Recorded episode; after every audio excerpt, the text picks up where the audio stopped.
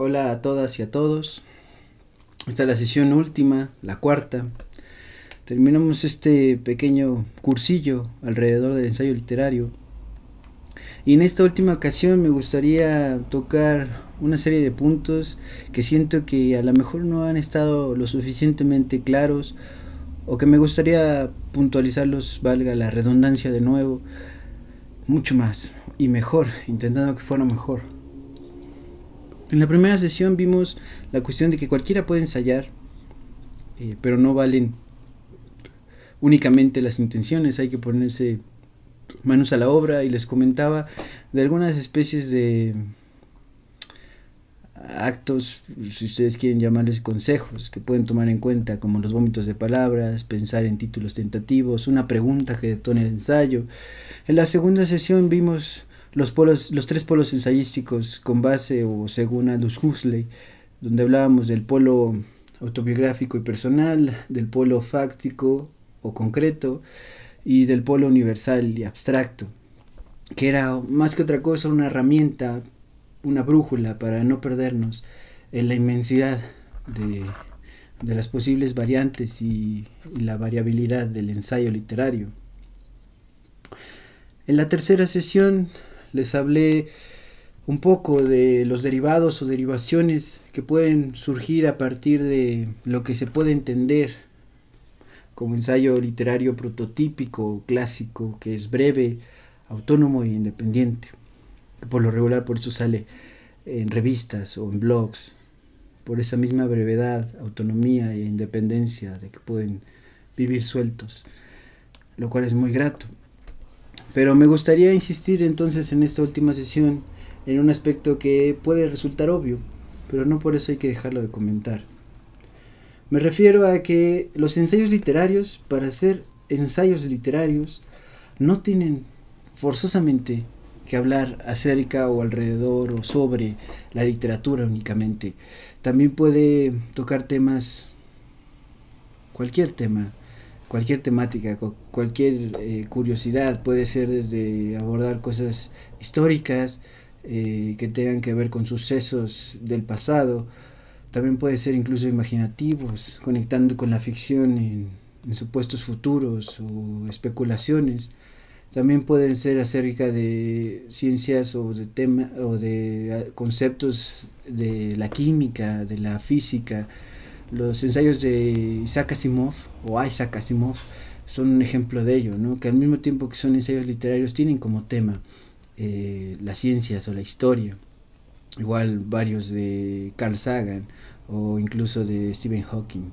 En esto se, se parecen mucho o conectan los ensayos literarios con la divulgación y no está mal porque como les comentaba un poquito en la tercera sesión, los ensayos literarios están, digamos, bajo el, el techo bajo la gran eh, parcela o sobre la gran parcela de los ensayos didácticos que funcionan también para dar alguna especie de enseñanza. No precisamente como una fábula, sino como una reflexión que puede compartirse sobre algún tema. Eh, y que no se agota solamente en ello, porque tiene cuestiones de estilo. Entonces, para dejar este punto claro, que siento que es obvio, insisto, pero que tiene, tengo que mencionarlo así para que las confusiones solo sirvan para lo que son, para ponerse a investigar, ¿no? Entonces, como las dudas mismas también, si hay dudas, lo, bueno es que podemos investigar, podemos cuestionar. Entonces, los ensayos literarios no son ensayos literarios únicamente porque hablen sobre literatura o con la literatura o de la literatura, sino que tiene que ver más también, por supuesto, con la cuestión de estilo, de que esa subjetividad tenga un estilo propio o que lo forje sobre, sobre la marcha en, el ensayo en concreto, de, al respecto de una...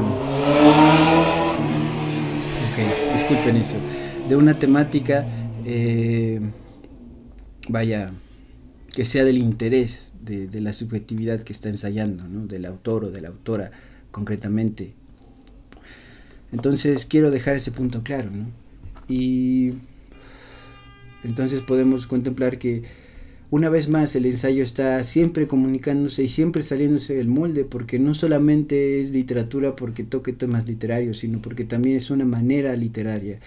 De abordar los temas, de cuestionarlos, de incurrir en ellos, les decía, ¿no? de hacerse preguntas al respecto por escrito. Es una manera de pensar literaria el ensayo que tiene mucho de verdad en la cuestión de presentar datos, parte de investigaciones, de curiosidades, de indagaciones, pero que también puede tener aspectos como ficcionales o imaginativos y cuando y siempre creativos, recreativos con respecto a estas temáticas, cual sea que sea el tema que, que, aborde el ensayo que estemos leyendo o estemos escribiendo. Ese sería el primer punto que me gustaría dejar bien mencionado y bien, bien planteado.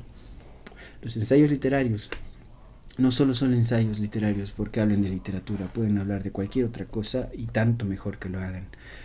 Y en general la literatura no solo es libros, ¿no es cierto? Es experiencias de vida y eso incluye todos los aspectos posibles que se te ocurran y también los que no se te ocurran respecto a la condición humana, como quieran decirle, ¿no? como todas las artes. Bueno, ese sería otro punto, ese sería el primer punto. El segundo que me gustaría pensar con ustedes es que Ah, perdón, para que quede más clara la idea de los ensayos literarios, en un origen eh, el ensayo no se le llamaba literario, se daba por entendido que era literatura, ¿no? Siempre es una complicación decir que era literatura, pero bueno, se tomaba en cuenta como parte de un género literario y ya, ¿no? No tenías que aclarar más, porque era eso, la facultad de escribir y por escrito poner una conversación respecto a un tema con estilo particular. Y entonces podríamos decir que los ensayos literarios pueden ser eh, ensayos literarios y químicos, ¿no? ensayos literarios sobre química, ¿no? ensayos literarios científicos, ensayos literarios históricos. Y entonces al hablar de eso me gustaría entonces, este es mi segundo punto, hablarles de que si bien uno a, a mucha gente le gustaría que hubiera algo contundente que te dijera si esto está o no está en un ensayo literario, no lo es, ¿no? Pero no, no creo que sea cuestión tan, tan de leyes, tan, tan certera, tan delimitada. con el ensayo, como con las artes, con la literatura, mucho tiene que ver más bien los porcentajes, ¿no? ¿Qué tanto, por ejemplo, un ensayo podría ser literario y al mismo tiempo estar hablando de ciencia, ¿no? Estar tocando un tópico de ciencia. Es ver eso, ¿no? Ver qué tanto se carga a la cuestión científica y qué tanto se carga a la cuestión de estilo, de literatura. Y al poner eso en la balanza uno encuentra que podemos leer y escribir ensayos que sean eh, mucho más literarios que científicos a pesar de que hables de ciencia, ¿no? O podría ser por el contrario. Que sean ensayos más científicos pero que tengan toques literarios, que tengan ciertos ciertas partes literarias. Muchos eh, de los, por citar un, ejemplo, muchos de los ensayos o artículos que se han publicado a lo largo de la historia de las matemáticas, por ejemplo, en las grandes revistas de ciencia, eh, han sido eh, no solo ensayos matemáticos o reflexiones matemáticas, sino que tienen inclusiones de metáforas o incluso juegos, ¿no? Incluso pueden ser como un cuento o situaciones. Pongo el ejemplo así a bote pronto del gato de. Tiene un poquito de ensayo literario no lo es del todo, pero tiene un poquito, al igual que las clases, como les decía en la sesión anterior, tienen un poco de recursos ensayísticos y literarios, por lo tanto. Entonces, eh, quiero que quede claro eso, que en la, escritura y en la lectura de ensayos literarios no es en cuestiones de así tajantes de 100% esto o si no, no es ensayo literario. Por supuesto que no. Y eso tiene que ver mucho con la variabilidad y la variación y los posibles derivados del ensayo clásico. Cuestionar eso también puede considerarse como un ensayo literario por eso mismo, porque está debatiendo, está cuestionando un ensayo previo que a lo mejor es muchísimo más clásico, ¿no? Y bueno, esos serían mis dos primeros puntos. Quisiera pasar a un tercero, que es la cuestión de Mm, no sé cómo abordar esto, pero en esta última sesión decidí no hacer un guion, decidí no seguir algo ya estructurado por escrito, porque quiero en esta última sesión convidarles algo más visceral, si quieren llamarlo así, algo más eh, emotivo. Me refiero a que mm, muchas veces voy a partir de esto. Dentro del mundillo de la literatura, se considera que el género que menos se pela, que menos se hace, que menos se vende, que menos circula, es la, la poesía. Yo no tengo nada en contra de la poesía, pero sí me gustaría hacer un alegato o una consideración. Yo creo que en realidad no. Yo creo que el ensayo que está más desatendido, no porque no haya ensayistas, mujeres, hombres, personas no binarias, no por eso, sino porque es el que menos uno se da cuenta de que existe y que lo está leyendo cuando lo está leyendo porque no lo puedes identificar tan fácilmente. Y la poesía un poco más sí, la novela por supuesto que también, el cuento también. Entonces, para mí el ensayo, el ensayo literario es el género que está más desatendido o, no sé, menos arropado, no sé ni siquiera cómo decirlo, por muchas razones, ya les digo. Una es esa, ¿no? Muchas veces estamos frente a un ensayo literario y creemos que es un cuento nada más. Creemos que nada más puede ser una prosa poética por mucho, porque tiene bonitas imágenes y buenos juegos con las palabras. Y no nos damos cuenta de que estamos frente a un ensayo. Pasa muchísimo, ¿no? En ese sentido quiero mencionar eh, un ensayo que apenas leí de una autora que se llama eh, Laura Sofía Rivero, una ensayista también contemporánea. Este ensayo no tiene mucho que lo subió a la red y no es el único que tiene al respecto, pero se llama El ensayo literario, la libertad de pensar. Y justamente en una parte casi al final dice que precisamente leemos ensayos literarios, muchas veces gustamos de ese tipo de, lecturas o de escritura incluso, pero ni nos damos cuenta que, los, que, estamos frente a ellos. Y, tiene mucho eso del ensayo, siempre estar en fuga, ¿no? De no ser ni solo cuento, al contarte una anécdota, pues, ni solo poesía, al meter cuestiones poéticas o recreativas con el lenguaje, ni solo ser eh, un, comentario, una crítica, ¿no? Tiene un poco de todo y lo combina a su antojo conforme cada ensayo es o está haciendo en la lectura o en la escritura. Entonces, el ensayo literario para mí es el que menos se sabe, el que menos se atiende, el que menos se reconoce. No sé si para bien o para mal, pero para mí es una realidad. Y quería entonces decirles que no hice guion, pero sí, sí tengo en mente otra idea, que es el ensayo literario ya les decía, te enseña cosas, al mismo tiempo que con estilo estás leyendo algo literario al respecto de un tema.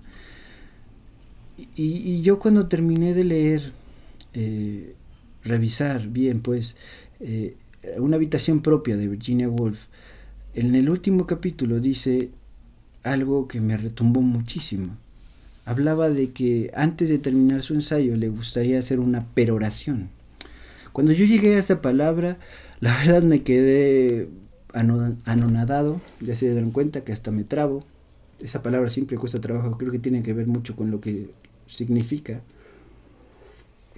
Y me quedé así porque a pesar de que yo he estudiado, vaya, lingüística y literatura hispánica, la UAP, etcétera, que es, se supone mi, mi oficio, bueno, mi profesión, mi, mi carrera, eh, no recordaba qué carambas era una peroración. No es obvio, pero decidí buscar en el diccionario y comprobar que era eh, una suerte de exhortación, un, mensaje último que se acostumbra en los discursos para incentivar al público a hacer algo, ¿no? a, a motivarlo.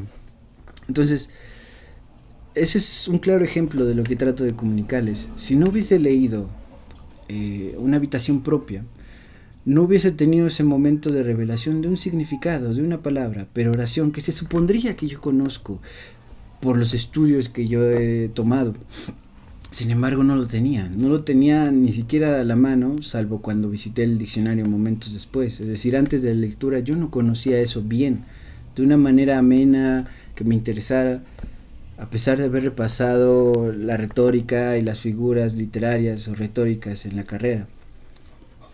Podrá decir que es problema mío, por supuesto que sí, pero lo que trato de decir es que me reveló un conocimiento, una palabra que no conocía y lo más interesante es que me puso el ejemplo inmediatamente y es lo que yo quiero hacer así, así con ustedes. Una peroración para que cualquier persona que esté viendo este video y haya seguido las clases, yo lo invito a que a pesar de que el ensayo literario de alguna u otra manera, para mí, es el ensayo menos atendido, porque he de decirlo también, sí existen ensayistas mujeres, ensayistas hombres contemporáneos, y a lo largo de la historia también, pero eh, eso no quiere decir que se haya agotado todas las posibilidades y que ya esté muerto y clausurado, ni mucho menos.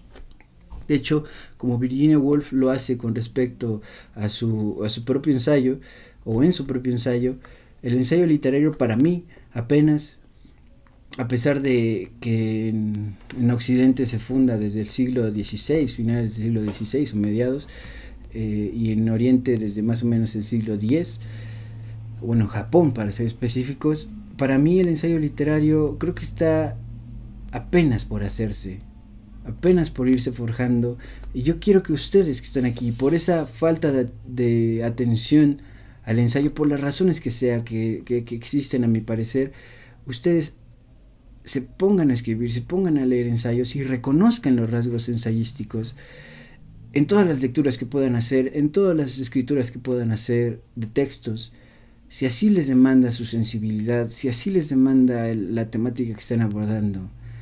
Y también decirles que si muchas veces empiezan escribiendo algo que piensan que va a ser un poema o que va a ser una novela o que va a ser un cuento y de repente están empezando a hacer reflexiones, a cuestionar su tema, a meter mucho de su subjetividad, que no se detengan, que sigan incorporando esas cuestiones que aparentemente no tendrían que estar ahí, que, que esquemáticamente no tendrían que estar ahí, porque ahí está la semillita, la comezón y el gusanito, si quieren llamarlo así, de la creación y la lectura de ensayos literarios. A pesar de que hay muy buenas autoras, como ya les dije, Laura Sofía Rivero, como también Karen Villeda, ¿no?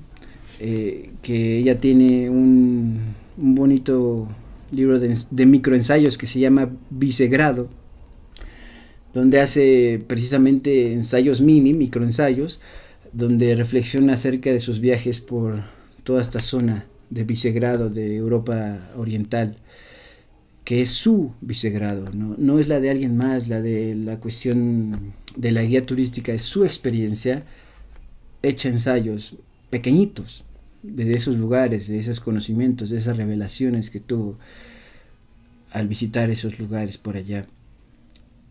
Pero bueno, mi punto es, a pesar de que existen muy buenas ensayistas, muy buenos ensayistas mujeres, hombres y mujeres, trato de decir, y también personas no binarias, como es el caso pues también del ensayo Teoría de la Mujer Enferma, que reflexiona sobre eso mismo, sobre personas subalternas, eh, se me fue el nombre de, la, de, la, persona que lo escribió, discúlpeme, pero así se llama, Teoría de la Mujer Enferma.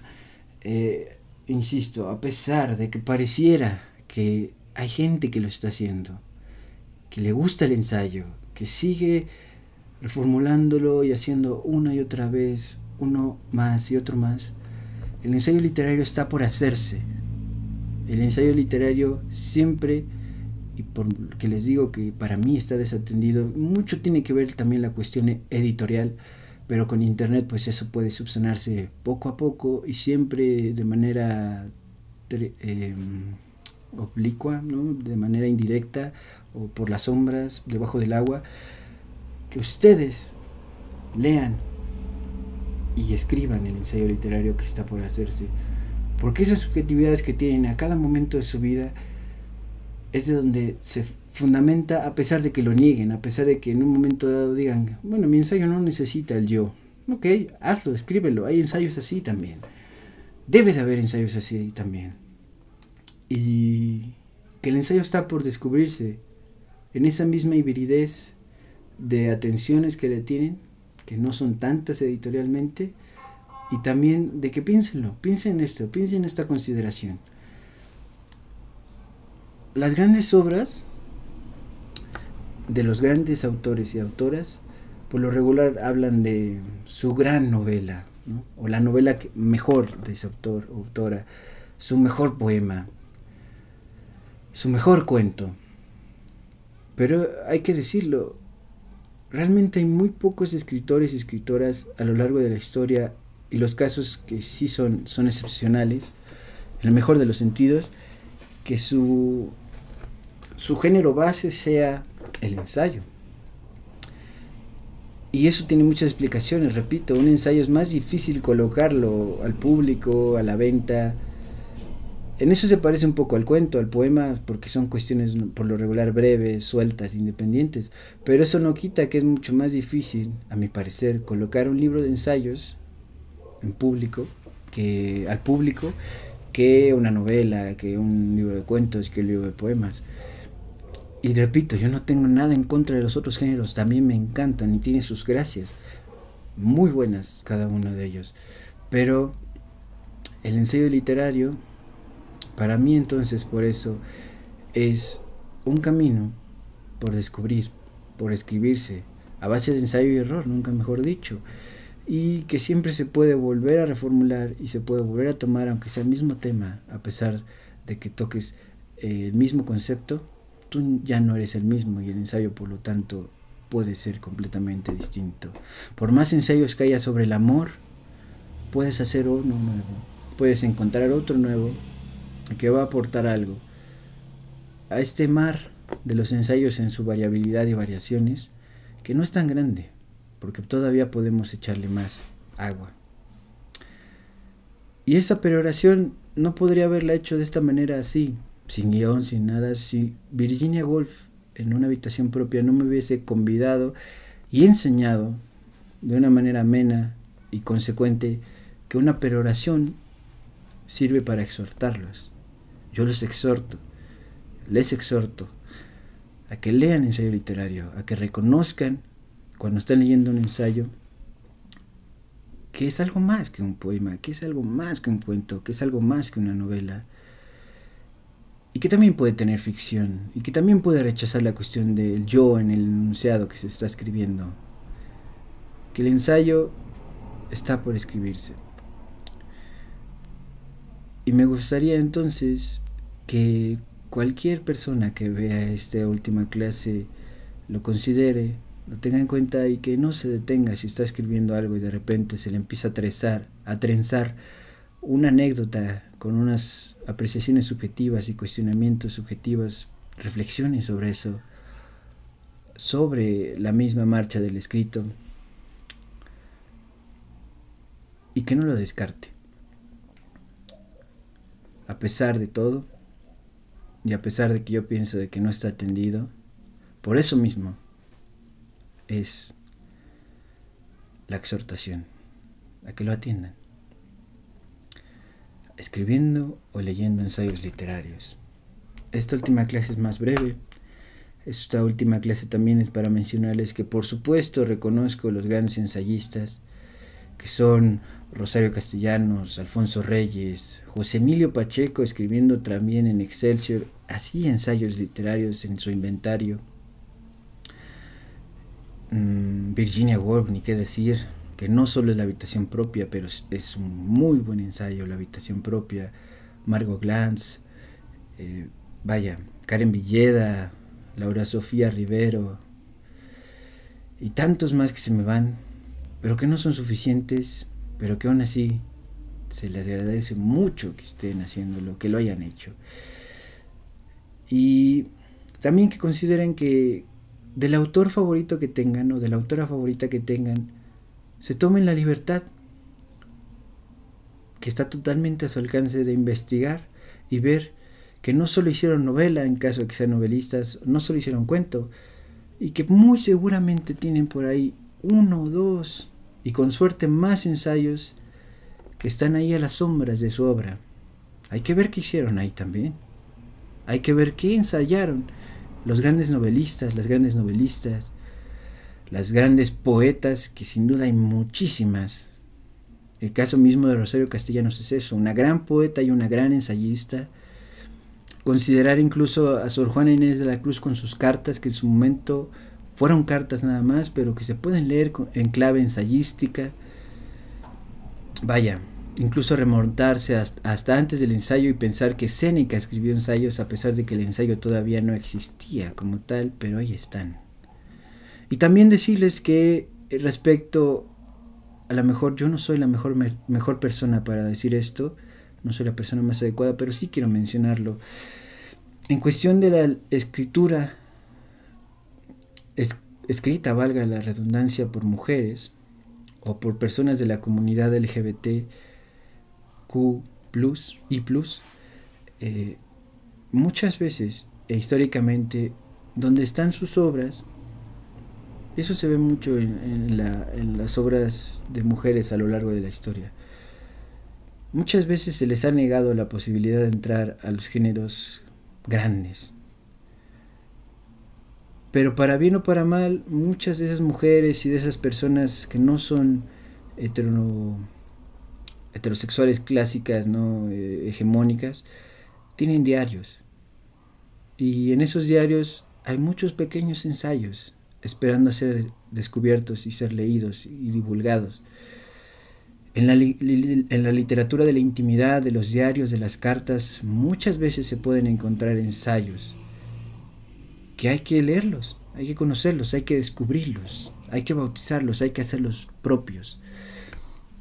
En el caso, por supuesto, de las mujeres ha sido lamentablemente sistemático ese sesgo de no poder entrar a las grandes ligas o cualquier otra cosa y que muchas han recurrido a los diarios, a las cartas, además de dedicarse a la poesía, a la novela, pero que en esas cuestiones más privadas, entre comillas, hay consideraciones que podemos llamarles ensayos, textos que podemos llamarles ensayos. Hay que ubicarlo, hay que leerlas, hay que leerlos. Y también, bueno, antes de que acabe esta última sesión y que dure más o menos la media hora que ha rondado las otras, entre media hora y 40 minutos, recordarles que yo no hubiese podido terminar como lo estoy haciendo esta última sesión si no hubiera leído a Virginia Woolf y no sus novelas, sino yendo hacia sus ensayos. Dostoyevsky no solo escribió cuentos o narrativa o novelas, también tiene ensayos. Son menos, pero tiene ensayos. Dickens también escribió ensayos. Incluso hasta Vargas Llosa tiene ensayos. Cuestionables, pero tiene ensayos.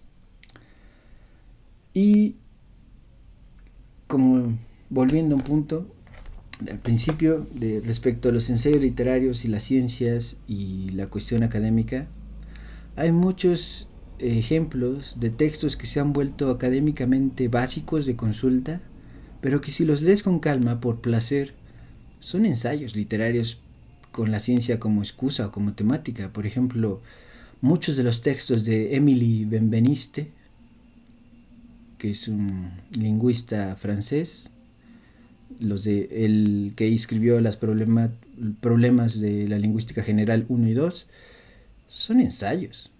Hay que ver qué tanto son literarios no. Como les decía de las clases de Foucault, de Derrida, de Spivak. Por, supuesto, y por cierto, Roland Barthes es un fantástico escritor de ensayos eh, críticos y ensayos metidos entre líneas en sus clases y también en su diario que escribió después de la muerte de su madre. Vaya, Derrida también. Nietzsche incluso, sus intempestivas son ensayos literarios, que sí, hablan de filosofía, pero son ensayos literarios también. Derrida también, vaya. De lo que se trata también es de intentar ver desde otra perspectiva los textos que no se leen, que se leen menos, y ver que ahí está siempre la semillita del ensayo. Bueno, esta sería la última sesión de alrededor del ensayo literario.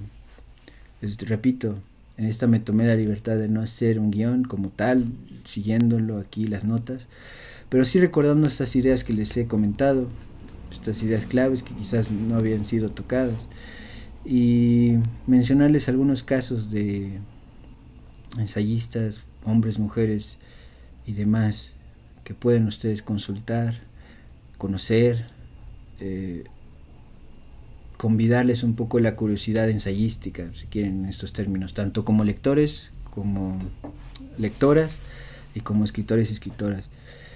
Sin más, les agradezco mucho a cada uno de ustedes y cada una de ustedes por, vaya, sí, prácticamente donarme estas medias horas, estos 40 minutos que han durado cada una de las sesiones. Y diciéndoles que le pasen esta clase o cualquiera de las anteriores o todas las clases a alguien que piensen que le pueda interesar, que pueda criticar, que pueda decirme, hey, te faltó esto lo otro, por supuesto que me faltan muchísimas cosas, esto no es exhaustivo al mismo tiempo que no buscaba hacerlo. Y por supuesto que es desde mi perspectiva. Y cualquier cuestión, si, ustedes conocen otra escritora, otro escritor, ensayista, quieran poner, recomendar, pues ya saben dónde, aquí abajo. Voy a seguir subiendo sesiones de otras cosas, ya se verá. Y les agradezco mucho a ensayar y como lectores y lectoras, escritores y escritoras, y equivocarse también, ensayo y error. También funciona así el ensayo literario y improvisado hay que improvisarle un poco más. Les agradezco mucho, mi nombre es Javier Norberto Muñoz. Eh, en todas las redes sociales estoy como arroba más o menos. Y nos veremos en otro cursillo que suba por acá. Muchas gracias, mucho éxito y mucho ensayo y error para todos y todas ustedes. Salud.